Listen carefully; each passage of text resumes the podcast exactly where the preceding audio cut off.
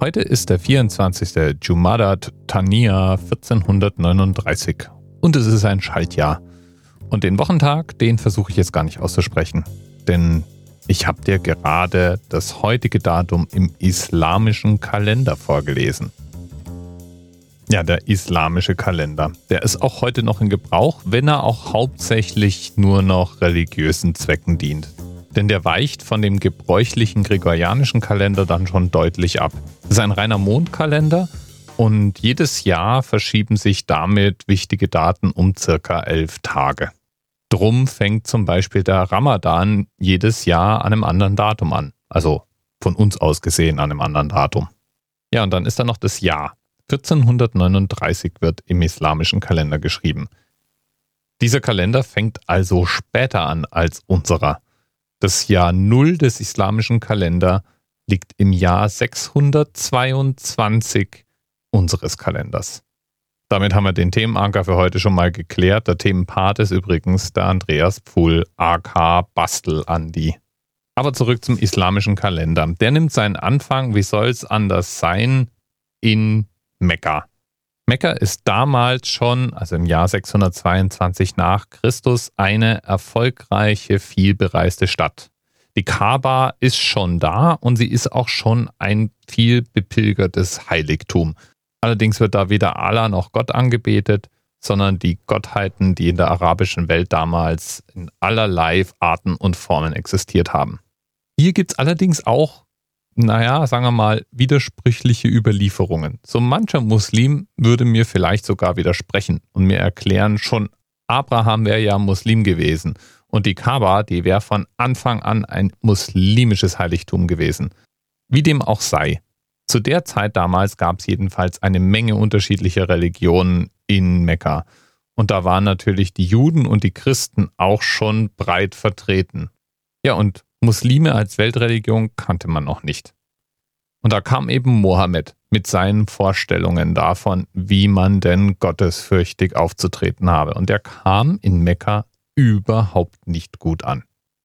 Und deswegen war es schon rund um 615 nach Christus zu ersten Fluchtbewegungen gekommen. Anhänger Mohammeds waren ausgewandert und nach Medina abgezogen, um der Verfolgung in Mekka zu entgehen. Mohammed aber ließ sich zunächst mal nicht irritieren und blieb dort und folgte dann eben im besagten Jahr 622. Und diese Flucht nach Medina, die markiert den Beginn der islamischen Zeitrechnung. Das wurde zwar erst 17 Jahre später von einem Kalifen festgelegt, aber hey, ist doch egal, wer es festgelegt hat. Tatsache ist, diese Flucht markiert sozusagen den Beginn. Seither ist die Hijra, wie man das nennt, eine der religiösen Grundpfeiler des Islam. Und es ist außerdem auch eine Art glücklicher Zufall gewesen, denn in Medina wurde aus Mohammed eben nicht nur ein Religionsstifter, sondern ein Staatsmann. Und damit verfestigte sich natürlich auch sein Einfluss und sein Gefolge enorm. Den Staat, den er damals gründete, der wurde dann Grundstock der islamischen Expansion. Man könnte also fast annehmen, dass ohne diese Vertreibung oder den Auszug aus Mekka vielleicht der muslimische Glaube nie einen derartigen Siegeszug erlebt hätte. Und ganz allgemein finde ich an der Gründung dieses Kalenders auch interessant, dass er anders begründet ist als unserer. Unser Kalender beginnt ja mit der Geburt Jesu, also mit der Geburt unserer Gottheit, wenn man so möchte.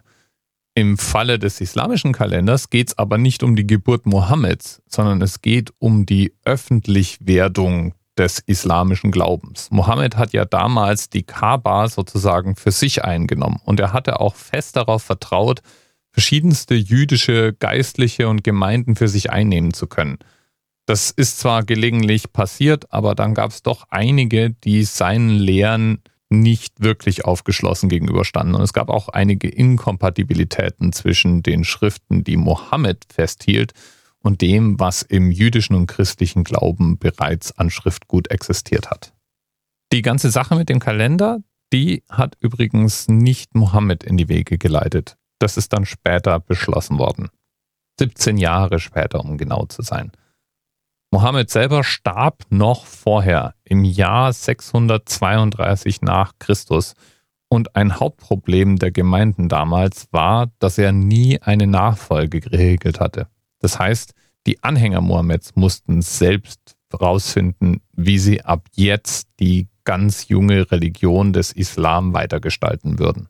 Und so gibt es die vielen, vielen Auslegungen des Islam bis heute. Und das hat damals einen Anfang genommen. Im Islam gibt es ja keinen Papst oder eine religiöse oberste Autorität wie bei uns. Das wird ja gern mal falsch verstanden, wenn wir mit unseren westlichen Gewohnheiten in die islamische Welt blicken und da hinter jedem Imam irgendwie einen Religionsführer vermuten. Die sind aber eigentlich nicht viel mehr als, naja, prominente Geistliche, wenn man so möchte. Aber wenigstens teilen sie sich alle die Zeitrechnung. Der islamische Kalender ist zwar ein Mondkalender, also ein Kalender, der sich an der Umlaufbahn des Mondes orientiert, aber er hat dann trotzdem auch eine ganze Reihe Ähnlichkeiten mit dem bei uns gebräuchlichen gregorianischen Kalender, der ja ein Sonnenkalender ist, sich also am Sonnenjahr orientiert. Zum Beispiel hat der islamische Kalender wie unserer zwölf Monate und sieben Tage. Diese sieben Tage sind auch ganz sympathisch benannt. Wenn ich jetzt arabisch zählen könnte, wäre ich eigentlich praktisch schon fertig, denn die heißen Tag 1 bis Tag 5, also Tag, erster Tag, zweiter Tag, dritter Tag, vierter Tag, fünfter Tag. Dann gibt es den Tag der Zusammenkunft, das, der fällt auf den Freitag. Und dann gibt es den siebten Tag, den Schabbat.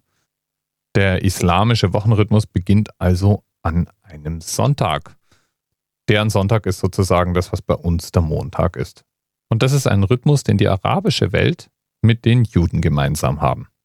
Das islamische Kalenderjahr hat wie unseres 365 Tage. Es gibt aber wesentlich öfter Schaltjahre, um dann nochmal so einen Tag reinzuschmuggeln. Und die orientieren sich an einem 30-jährigen Rhythmus. Und in diesem 30-Jahres-Rhythmus findet man elf Schaltjahre. Also nicht ganz so trivial. Der islamische Kalender, der wird natürlich auch dafür verwendet, um islamische Feiertage festzulegen. Und weil es ein Mondkalender ist, basiert das natürlich dann oft auf der Beobachtung von Neu- und Vollmond. Und da mag es dann regional unterschiedliche Start- und Endzeitpunkte für die verschiedenen Feiertage und Feierzeiten geben. Zum Beispiel der Ramadan oder der Wallfahrtsmonat Du Ihijja. Oje, oje, ich hoffe mal, falls du Arabisch sprichst, kannst du mir verzeihen, was ich deiner schönen Sprache hier antue. Aber ist ja auch egal, wie man jetzt die einzelnen Feiertage nennt. Es hat jedenfalls eine ganz eigene Komplexität, wenn man das Datum von Feiertagen eben am Mondstand abliest und dabei vielleicht noch mit einem Kalendersystem arbeitet, das elf Schaltjahre auf 30 Jahre verteilt. Da kann man ja schon mal durcheinander kommen. Lieben Dank nochmal an Andi für diesen Hinweis. 622 das Jahr, in dem Mohammed von Mekka nach Medina floh und der Beginn der islamischen Zeitrechnung. Bis bald. TMRS 10, 9, 8. The experience of 47 individual medical officers. Was hier über die Geheimzahl der Illuminaten steht. Und die 23. Und die 5. Wieso die 5? Die 5 ist die Quersumme von der 23.